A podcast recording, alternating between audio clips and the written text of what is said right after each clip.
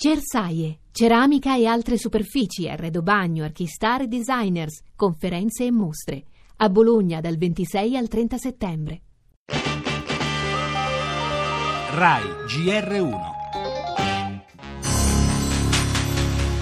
Le Olimpiadi sono una sorta di sogno che a un certo punto si trasforma in un incubo. È da irresponsabili dire sì a questa candidatura. No alle Olimpiadi del mattone.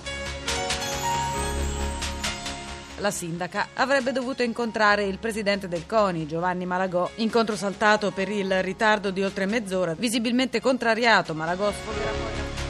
Non si vogliono fare, non c'è un motivo vero, perché se il motivo erano le ruberie, le mangiatoie, le speculazioni, noi diciamo gestitele voi.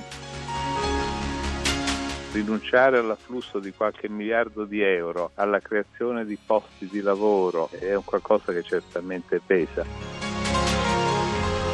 Ho esaminato 400 studi e tutti concludono che le Olimpiadi sono diventate un disastro.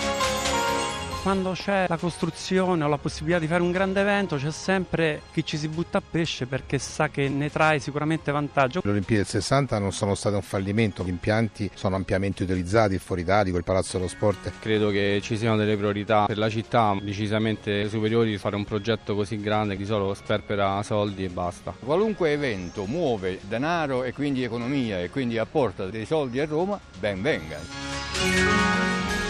La cronaca annunciata del ritiro della candidatura della discordia risale a qualche ora fa, ma le polemiche che l'accompagnano sono destinate a durare a lungo, complice la caduta di stile di Virginia Raggi arrivata tardi in Campidoglio. Il punto di vista dei 5 Stelle è noto, non c'è bisogno che un altro grande evento si trasformi in un goloso e lucroso affare solo per qualcuno, indebitando la città come è accaduto con i giochi del 60, per di più lasciandole in eredità strutture inutili. Una tesi respinta con sdegno da Malagò nella sua conferenza stampa il presidente del CONI ha detto che i debiti che zavorrano la città, citati dalla sindaca, non sono ascrivibili a Roma 60. Le ragioni per un sì o per un no dal punto di vista degli economisti le abbiamo ascoltate da Beniamino Quintieri e da Giuseppe Pennisi e più volte evocati dal loro sindaco, i romani si mostrano perfettamente divisi tra chi osserva che le strutture di cui parla Raggi sono invece ampiamente utilizzate a tutt'oggi, chi vuole evitare mangiatoie, chi vorrebbe un'occasione di rilancio per la città. Le altre notizie, ancora scontri negli Stati Uniti. A Charlotte, nella notte, ferito gravemente un manifestante. Le proteste dopo l'ennesima uccisione di un afroamericano da parte della polizia. Migranti, naufragio al largo delle coste dell'Egitto, decine di morti. Legge elettorale, sì della Camera alla mozione della maggioranza, ma il PD si divide, la minoranza Dem non vota.